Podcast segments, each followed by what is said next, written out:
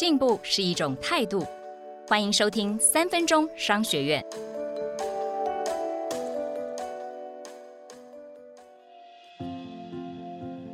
今天要谈的是，动用公司资源要付费，员工反而多赚钱。日本半导体的设备公司迪斯科 （Disco） 已经有八十多年的历史了，管理却很先进。他们自创了内部计价的虚拟货币。在这一套的制度底下，员工可以选老板、挑部门、自定身价、组团队。结果，公司员工的平均贡献净利五年成长了百分之一百八十五，这简直就是一场管理革命。让我们来听听迪斯科的故事。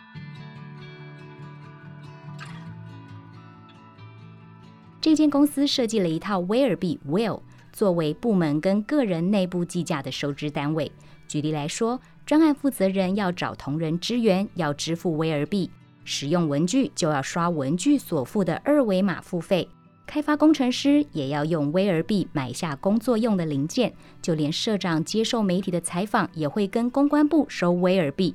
如果采访对于公司的宣传效益够大，公司也会付威尔币给公关部的员工。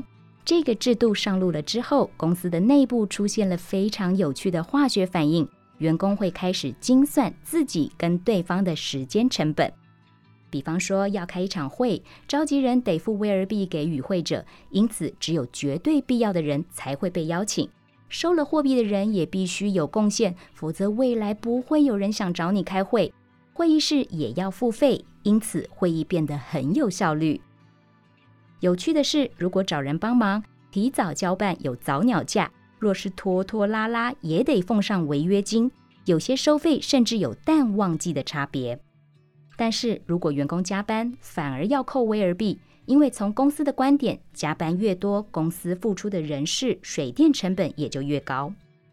威尔币账户的结余会跟员工一年总奖金的百分之二十五联动，兑换现金的比率是看公司的获利状况，按比例发放。有人最多一年可以领好几百万日元。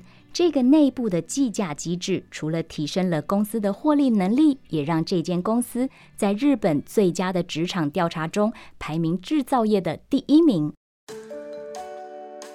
今天我们学到了，期待员工当责，不如设计一套内部的计价机制，并跟奖金还有绩效联动。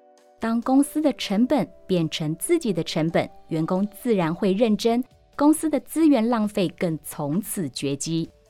学起来了没？下一期我们会继续跟你分享迪斯科如何把工作拍卖给员工。